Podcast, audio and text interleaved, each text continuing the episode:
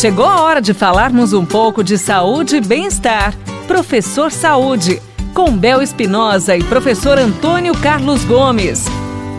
Professor Antônio Carlos Gomes, a pergunta hoje é: qual é a atividade física que pode auxiliar num gasto de energia acima do nível de repouso? Bom, primeiro, qualquer tipo de movimento corporal que eu faço que é além do meu estado de repouso, de ficar sentado, de ficar deitado ou de caminhadas moderadas que eu faço, tudo que eu fizer que tiver ações musculares mais é, vamos chamar assim, mais intensas, com maior rapidez, com maior frequência. Né? Quando eu saio do meu estado adaptado e passo a fazer movimentos que eu não estou adaptado, eu já gero gasto de energia. Eu já gero, eu já estou provocando, né? Eu saí do estado de repouso, já estou gastando energia, já estou gastando calorias. Agora, se essa gesticulação motora ainda não é suficiente para mudar minha condição fisiológica, então aí eu tenho que colocar um ritmo mais, mais frequente, né?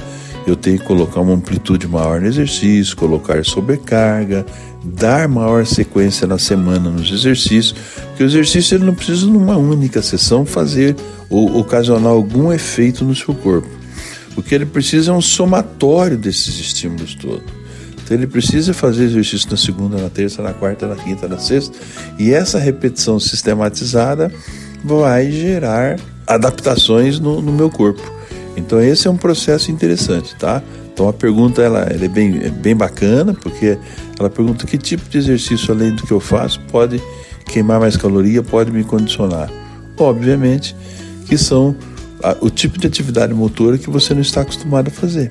Então você sai de uma cadeira no banco, você sai de um trabalho aí é, no computador que você está o dia todo sentado, daqui a pouco você está num campo, por exemplo, fazendo caminhada. Então eu começo a gerar uma carga, né, uma carga motora que nós falamos, uma atividade motora que começa a provocar uma intensidade no seu corpo, e seu corpo começa a se modificar, a se adaptar para esse novo, para esses novos esforços que estão sendo realizados. Então o caminho, o caminho é esse aí, pessoal. Mas o final da história é que gaste caloria.